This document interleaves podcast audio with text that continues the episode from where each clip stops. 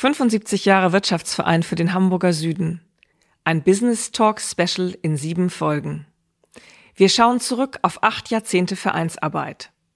Jedes Jahrzehnt hat ein besonderes Thema, das sich auch auf die Unternehmen im Hamburger Süden und den Wirtschaftsverein ausgewirkt hat. Mein Name ist Franziska Wedemann. Ich bin die erste Vorsitzende des Wirtschaftsvereins für den Hamburger Süden. Kommen Sie mit auf eine kleine Zeitreise, die Vergangenes zum Anlass nimmt, Aktuelles zu betrachten und Zukunft zu gestalten.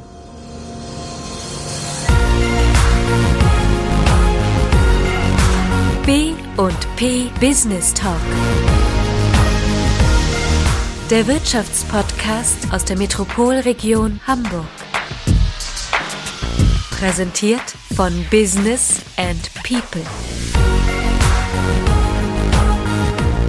Hallo, mein Name ist Tobias Pusch. Mit meiner Firma Wortlieferant produziere ich diesen Podcast.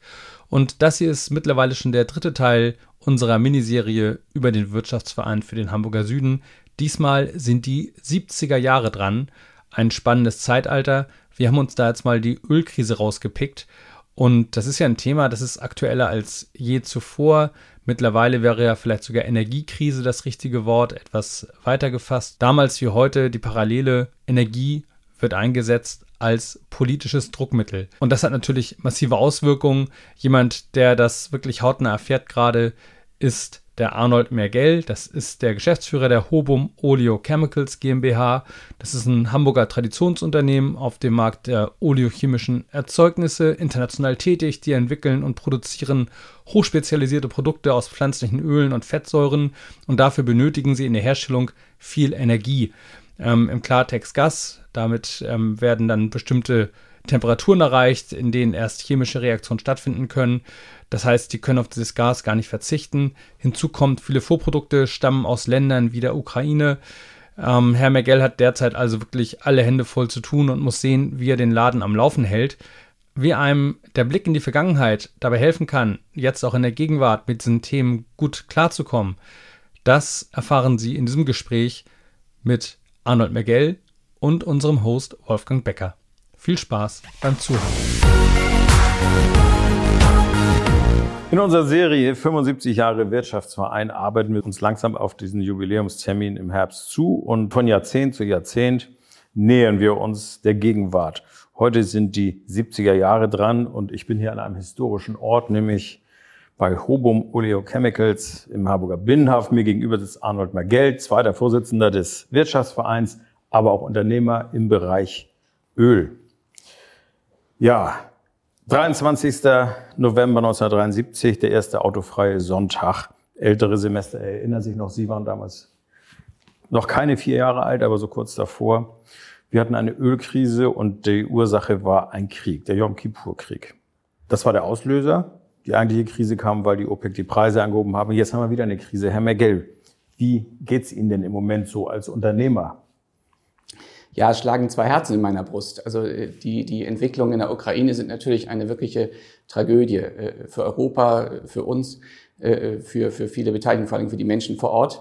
Und erstaunlicherweise laufen die Geschäfte noch ganz gut, aber das Thema Energie ist in, in aller Munde. Und wir werden täglich konfrontiert damit. Haben Sie denn damals die Ölkrise irgendwie mitbekommen? Sie waren ja sehr jung, als also Dreijähriger die, wahrscheinlich noch nicht. Die Krise nicht, aber es gab ja eine ähnliche 79-80, äh, Umsturz im Iran, Iran-Irak-Krieg. Mhm. Und da erinnere ich auch noch die, die autofreien Sonntage. Das äh, waren, ich, ich glaube, es ging da um gerade Nummernschilder und äh, ungerade Nummernschilder, die dann fahren durften oder nicht fahren durften oder gar nicht mehr fahren durften. Glaub, es gab in der Anfangsphase ja sogar auch äh, Tempolimits. Ja. Nicht? Also es war, glaube ich, 73 durfte man noch 100 auf der Autobahn, 80 mhm. sonst. Genau. Das war ja schon ziemlich rigoros. Diskutieren wir heute auch wieder. Es ist ja so ein bisschen so ein Déjà-vu, was wir gerade erleben. Ja. Wir wollten uns eigentlich so ein bisschen über die 70er unterhalten, aber wir merken, die Parallele zu heute ist so erdrückend, dass man ganz schnell auch in der Gegenwart ist. Ne? Die, die Parallele ist erschreckend. Äh, ähm, und ich glaube, die, die Situation damals war durchaus vergleichbar. Allerdings hat auch der autofreie Sonntag sicherlich nicht die Energiekrise gelöst. Aber es war natürlich ein symbolischer ein, eine symbolische Situation, die den Deutschen oder den Europäern die, die diese Ernsthaftigkeit vor Augen geführt hat. Und das ganze Thema Energiesparen, alternative Energien hatte einen, seinen Ursprung genommen. Und wir stehen in der genau der gleichen Situation heute wieder. Wir haben einen Energiepreisschock, wiederum ausgelöst durch einen Krieg äh, mit all seinen Folgen und müssen uns mit diesen Konsequenzen auseinandersetzen, als, als Wirtschaft und als Gesellschaft. Auf der Fahrt hier zu Ihnen habe ich mit meinem Kollegen Tobias Pusch, der den Podcast ja produziert, ähm, ein bisschen diskutiert und uns ist aufgefallen, es sind eigentlich immer eher so moralische Ansätze oder, oder ideologische Ansätze, die am Ende dazu führen, dass so eine Krise ausbricht. Mhm. Das ist, steht eigentlich so im krassen Gegensatz zu diesen Mechanismen der Wirtschaft eigentlich, die ja immer sehr rational sind. Ähm, jetzt haben wir das auch wieder. Wir reden über Ölembargo, wir reden über Gashahn abdrehen und all diese Dinge. Da mhm. kommen wir gleich noch drauf zu sprechen.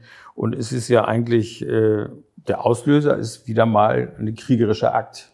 Also wir reden nicht über normale Zeiten.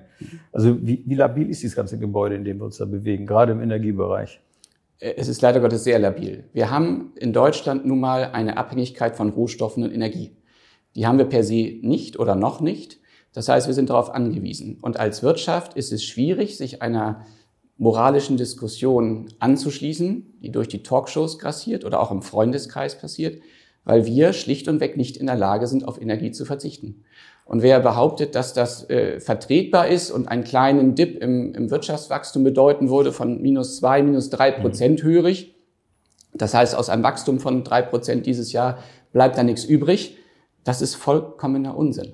Mhm. Die Wirkzusammenhänge in der, in, der, in, in, in der europäischen Industrie und Wirtschaft sind so eng und miteinander verzahnt, äh, äh, dass ich der festen Überzeugung bin, dass wir einen, einen erheblichen will ich sagen Zusammenbruch, aber einen erheblichen Niedergang der, der europäischen Industrie und damit auch Wirtschaft mhm. erleben würden. Das wäre so eine Vollbremsung, alles steht still irgendwie, ne? Ja, und da kommen wir nicht mit zwei, drei Prozent, das ist wirklich fatal. Ja. Und das macht es so schwierig, die, die moralischen Bedenken, die, die absolut gerechtfertigt sind, auszuräumen. Man mhm. kann sie nicht ausräumen, aber man kann doch nicht sagen, jetzt machen wir den Gasstopp. Mhm äh, äh, wir brauchen es schlichtweg. Mhm. Wir brauchen die Wärme, wir haben sie nicht oder noch nicht. Und wir müssen daran, diese Abhängigkeit zu reduzieren. Das wird Jahre dauern und so lange sind wir abhängig. Also ich bin ja nun nicht Vertreter eines Industrieunternehmens, sondern auch Privatmann und als solcher würde ich mal sagen, frieren für den Frieden, das würde ich mal einen Winter durchhalten. Aber so einfach ist es ja nicht, ne? Ja, es gibt ja in Deutschland eine gesetzliche Grundlage, die die Reihenfolge regelt. Und insbesondere beim Gas ist es so, dass zunächst Haushalte das heißt, die Wärme bevorzugt werden, damit eben keiner frieren kann. Das ist auch absolut gerechtfertigt. Das heißt aber im Umkehrschluss, dass wenn das russische Gas nicht mehr zur Verfügung stünde, wir vor einem Jahr war es 50 Prozent, jetzt sind es noch 35 Prozent, dass die Haushalte fast gar nichts merken würden, außer gegebenenfalls höheren Preisen, und die Industrie de facto abgestellt wird. Mhm. Und dann frieren wir nicht, aber dann haben wir Massenarbeitslosigkeit und Wirtschaftszusammenbrüche und soziale äh, Themen, die, die allgegenwärtig sind. Na, dann wird auch das soziale Netz ja brüchig. Ich meine, wer ja. soll das am Ende bezahlen? Ja. Mit Schulden ist das ja nicht mehr zu regeln, was wir im Moment Nein, ja wirklich locker nicht. handhaben. Und mhm. ich glaube auch nicht, dass es den Kreml überzeugen wird, kurzfristig etwas zu ändern. Und zweitens äh, äh wären wir auch nicht mehr in der Lage, jegwede Form von Wiederaufbau in Osteuropa mhm. oder, oder Klimawandel danach noch zu finanzieren. Es hätte wirklich dramatische Verwerfungen. Wir stellen 100 Prozent unserer Produkte mit Wärme her. Das sind mhm. chemische Synthesen, die bis zu 300 Grad erfordern. Das macht man nun mal mit Gas, noch nicht mhm. mit Wasserstoff. Ähm, und wenn wir kein Gas haben, dann produzieren wir kein einziges Kilogramm mehr. Mhm. So, und äh, wir sind ja nun wirklich ein unwichtiges kleines Mosaiksteinchen in der europäischen Wertschöpfung. Nichtsdestotrotz, mhm. auch wir haben Produkte, ohne die Folgeprodukte nicht mehr hergestellt werden können. Und es gibt ja hunderte, tausende Firmen. Und wenn jeder ein ganz ja. kleines Teilchen nicht mehr liefern kann, mhm. dann werden wir, dann ist die Chipkrise ein Witz. Ja, ja, das, das ist was ist uns äh, bevorsteht. Und deshalb kann ich nur dringend davor warnen, hier allzu äh, schnell die Abschaltung oder die, das Zudrehen des Gashahns zu fordern und gleichzeitig die jetzige Bundesregierung erstaunlicherweise darin unterstützen, wie sie da äh, die jetzige äh, Strategie weiterverfolgt, nämlich äh, das Thema offen lässt, den Hahn. Ja, also einmal das. Zum anderen ist die Bundesregierung, speziell Herr Habeck, ja im Moment nun sehr agil dabei, Alternativen zu finden. Und die ja. Abhängigkeiten haben sich schon deutlich reduziert, bei der Kohle am meisten. Beim Gas ist es offensichtlich am schwierigsten, mhm. Äh, dort äh, alternative Quellen zu erschließen. Aber offensichtlich bewegt sich ja was. Bewegt es sich in die richtige Richtung? Sagen wir beide ja, ja. aber eben noch nicht stark genug. Ne? Wenn man sich mal 1973 äh, oder 79 zurückguckt, gab es im Anschluss zwei Diskussionen. Eine Diskussion um das Energiesparen Die haben wir jetzt wieder oder haben wir schon. Die wird jetzt dramatisch verstärkt werden müssen, zu Recht. Auch wir versuchen Dinge noch besser zu machen. Äh, Und das Zweite ist, es wurde diversifiziert. Und auch das sollten wir tun. Ironischerweise in den 70er Jahren Richtung erneuerbare Energien, aber auch Richtung Kernenergie. Nur mal ein Stichwort. Nicht? Es gab danach eine Diskussion. Auch Kohle wurde plötzlich wieder in den Vordergrund geschoben. Und wir müssen ehrlich mit uns sein und die Diskussion jetzt im Augenblick auch mal führen, nicht für immer, aber für die nächsten zwei, drei Jahre, bis wir unabhängig sind, dass wir über ein ja, Weiterlaufen der noch bestehenden Kernkraftwerke diskutieren, befristet, dass wir über ein Weiterlaufen der noch bestehenden Kohlekraftwerke reden, befristet.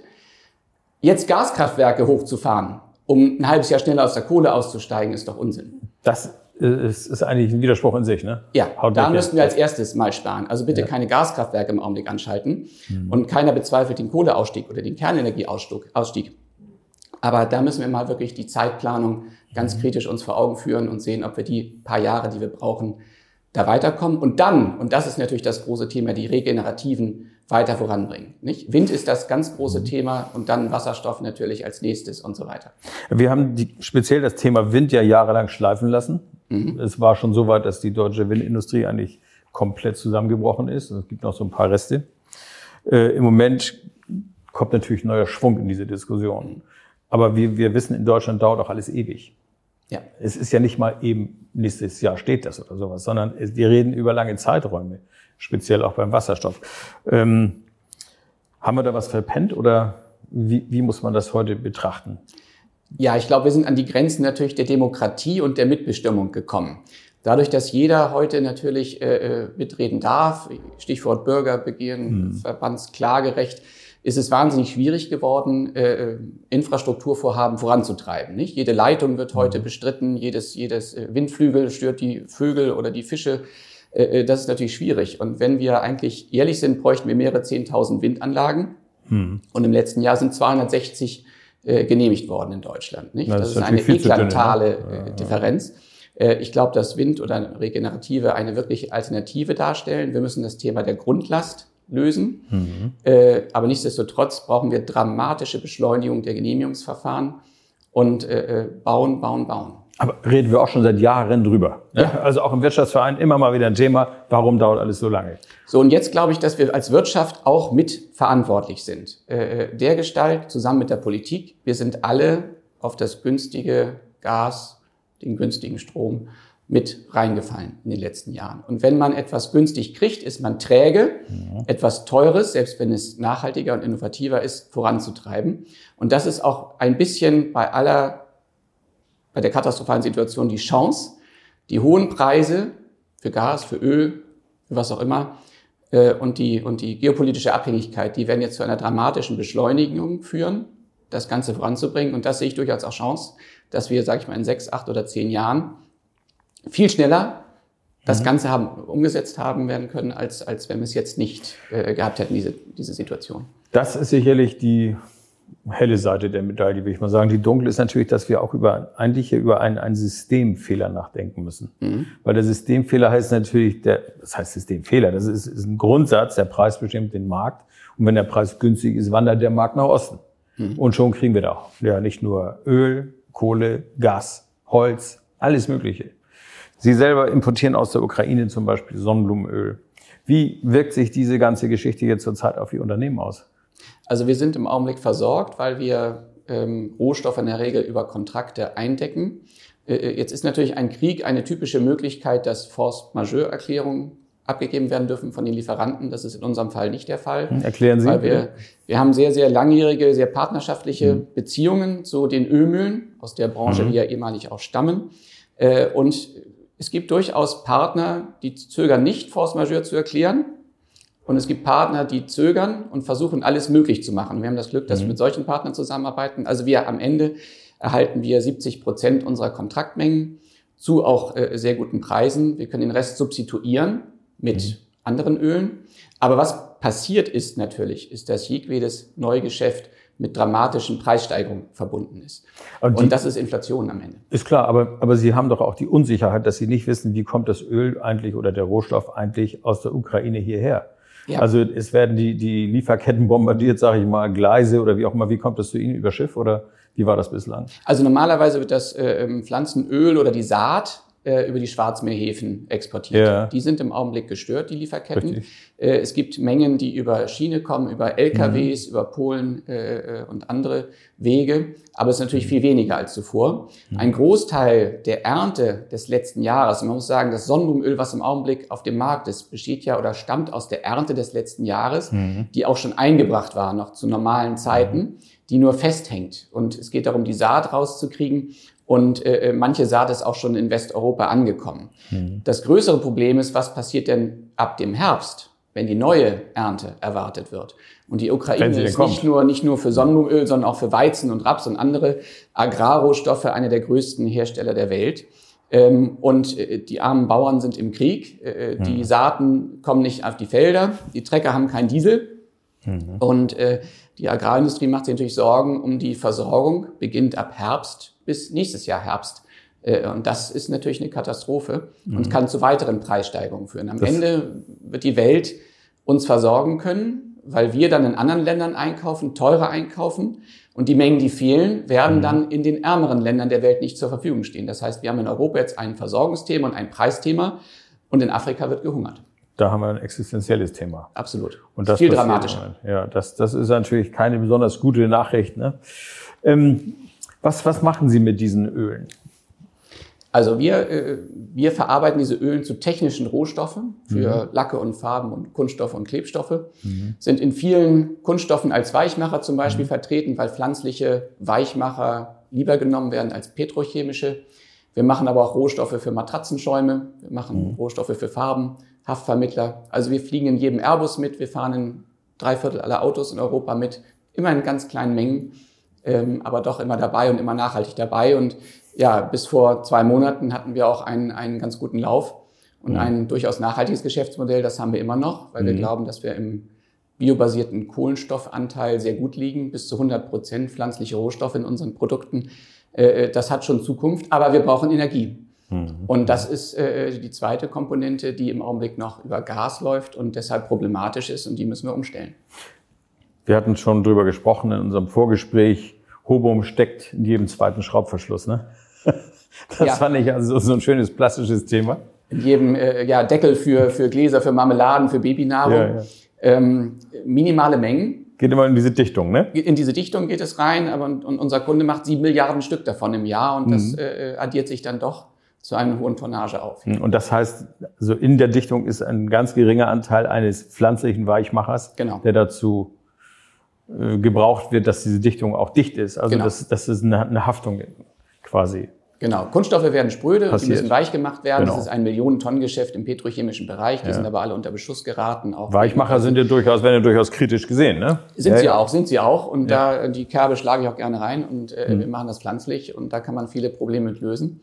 Sie Mhm. mögen etwas teurer sein, ähm, aber erfreuen sich zunehmender Beliebtheit. Ja. Ja, das heißt, die Perspektive ist eigentlich toll, gerade in der Nachhaltigkeitsdiskussion, die wir haben, oder auch Meeresverschmutzungsdiskussion, was wir alles haben. Also da, das ist ja ein vielfältiges Thema. Leisten Sie eigentlich einen guten Beitrag, der jetzt aber im Moment so ein bisschen äh, ins Wanken kommt. Wie ist denn so das Echo, sag ich mal, aus der Wirtschaft, speziell aus den Unternehmen, auch im Wirtschaftsverein, die im Industriebereich unterwegs sind? Also äh, Wirtschaft mag alles außer Unsicherheit. Äh, ähm, die Deutschen sind ja auch so ein bisschen, die German Angst ist ja ein Begriff, der durchaus bekannt wird. Wir sind Unsicherheitsvermeider. Äh, und deshalb, äh, weshalb macht man Kontrakte? Weshalb hatcht man äh, Gas, Rohstoff und anderes, um Sicherheit zu kriegen? So, und wenn das Energiethema, was nun allgegenwärtig ist, hat nun einen immensen Unsicherheitsfaktor in die ganze Sache gebracht. Das heißt, die Menschen sind alle oder die, die Betriebe, die wir kennen, im Großen und Ganzen zufrieden. Es läuft. Aber keiner weiß, ob es noch übermorgen läuft oder in drei Monaten, weil wir ja eine Komponente über einen, einen, einen Krieg, der so furchtbar ist, reingekommen haben, die überhaupt keiner Rationalität mehr folgt. Ich hätte niemals für möglich gehalten vor zweieinhalb Monaten, dass das passiert. Ich habe es wirklich nicht geglaubt. Das haben die Ukraine, glaube ich, auch nicht vermutlich. Ich glaube, die meisten Russen auch nicht, würde So. ich mal fast sagen. Und äh, selbst wenn dieser furchtbare Krieg vorbei ist, werden wir mit Russland über Jahre, bin ich fest über, überzeugt, einen, einen wirtschaftlichen Krieg behalten.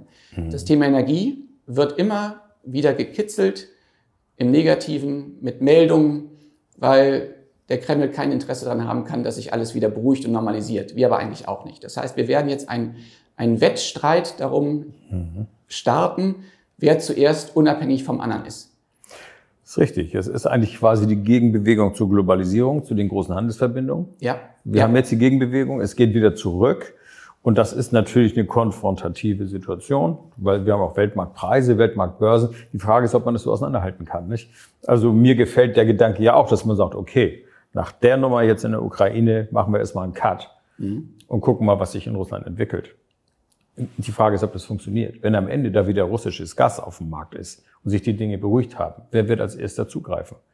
Ja. Da haben wir wieder diesen Marktmechanismus, der Preis bestimmt den Markt. Ne? Also und wenn die Russen, ich glaube, die Russen werden versuchen natürlich ihr Öl zu verkaufen, ihr Gas zu verkaufen, Schon nicht nach Europa, die, dann woanders hin, nicht? Also es ja, werden ja, sicherlich okay. jetzt Pipeline Richtung China gebaut. Ja, von äh, ähm, aus. Und äh, und das Gas, was da dann nicht gebraucht wird, wird an anderer Stelle vielleicht günstig mhm. angeboten. Auch das mag sich alles einpendeln. Mhm. Ich bin auch nach wie vor schon ein, ein überzeugt von der Globalisierung. Wir leben in einer arbeitsteiligen Welt.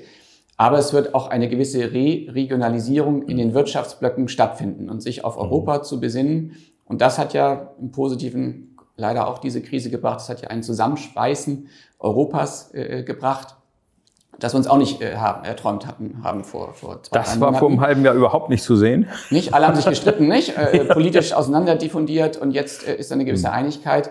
Also Europa ist der Kern und selbst auch, oder, oder die westliche Welt, sage ich mal, die hier wieder zusammenfindet. Äh, und das ist auch ein kleiner, kleiner Silberstreifen in der gesamten Krise. Ich halte mal fest, und nach diesem Gespräch, äh, das größte Problem hat drei Buchstaben, heißt Gas. Ja. Da, also von der Gasabhängigkeit sind wir am stärksten betroffen und da wird sich auch am ehesten zeigen, wie wir durch diese Krise durchkommen. Äh, wäre denn sowas wie Fahrverbote oder sowas, wäre sowas noch sinnvoll?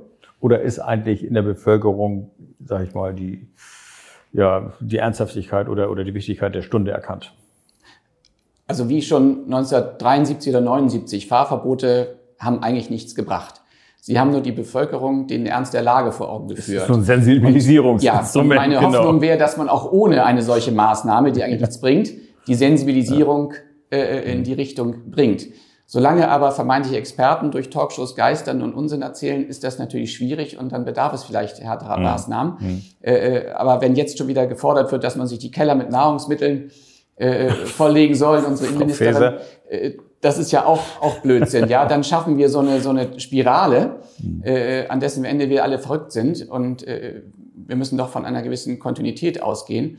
Und am Ende äh, äh, muss ich da auch etwas optimistisch bleiben, sonst würde man sowieso nur noch das, das Land verlassen und auswandern mhm. und alles ganz furchtbar sehen. Also ein bisschen Optimismus muss bleiben. Wir stellen Leute ein, wir investieren bei uns immer noch mhm. bei Hobum und sehen da durchaus nach vorne. Und mhm. das, das müssen wir auch tun. Das ist doch ein schöner Abschluss, Herr Mergel. Äh, wir sehen also Licht am Ende des Tunnels und hoffen, dass wir ihn schnell erreichen. Vielen Dank.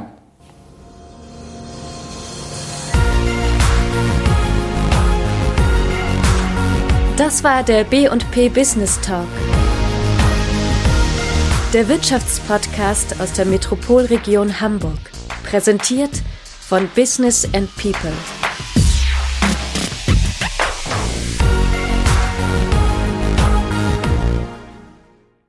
Dieser Podcast wurde produziert von Wortlieferant.de